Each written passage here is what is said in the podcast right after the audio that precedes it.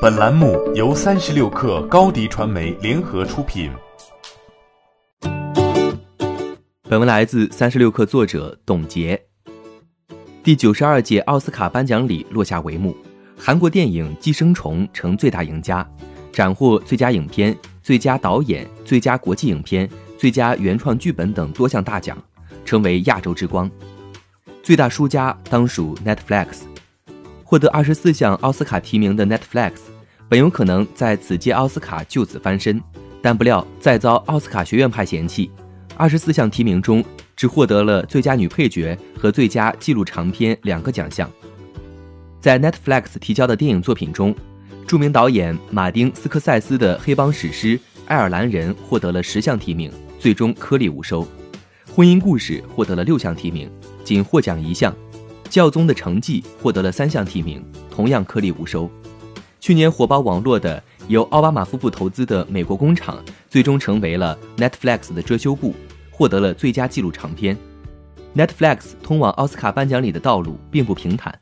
这家网络视频公司与视频创作者、剧院所有者和奥斯卡组织方美国电影艺术和科学学院曾屡屡发生冲突。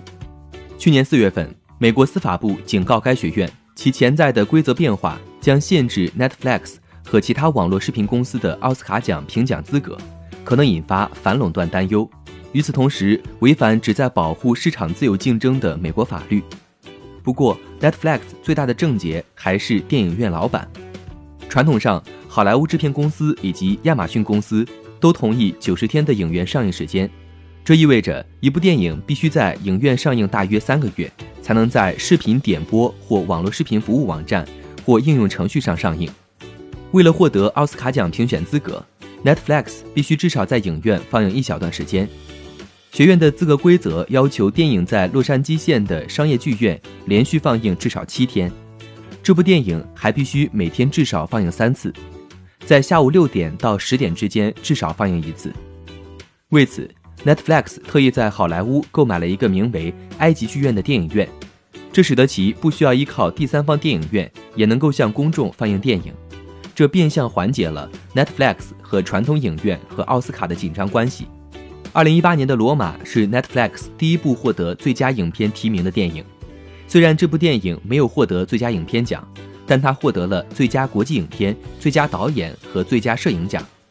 这种尊重和奖项不仅证明了 Netflix 可以像传统好莱坞片商一样创造高质量的内容，也有助于说服独立的影院业主允许未来的奈飞电影在他们的影院上映。当然，获得最多提名并不意味着 Netflix 会获得最多奖项。去年十二月，Netflix 获得了最多的金球奖提名，但只获得两项大奖。此届奥斯卡拥有最多二十四项提名的 Netflix 又只中两项。Netflix 的奥斯卡之路再遭打击。欢迎添加小小客微信 xs 三六 kr 加入克星学院，每周一封独家商业内参，终身学习社群，和大咖聊风口、谈创业，和上万客友交流学习。高迪传媒，我们制造影响力。商务合作，请关注新浪微博高迪传媒。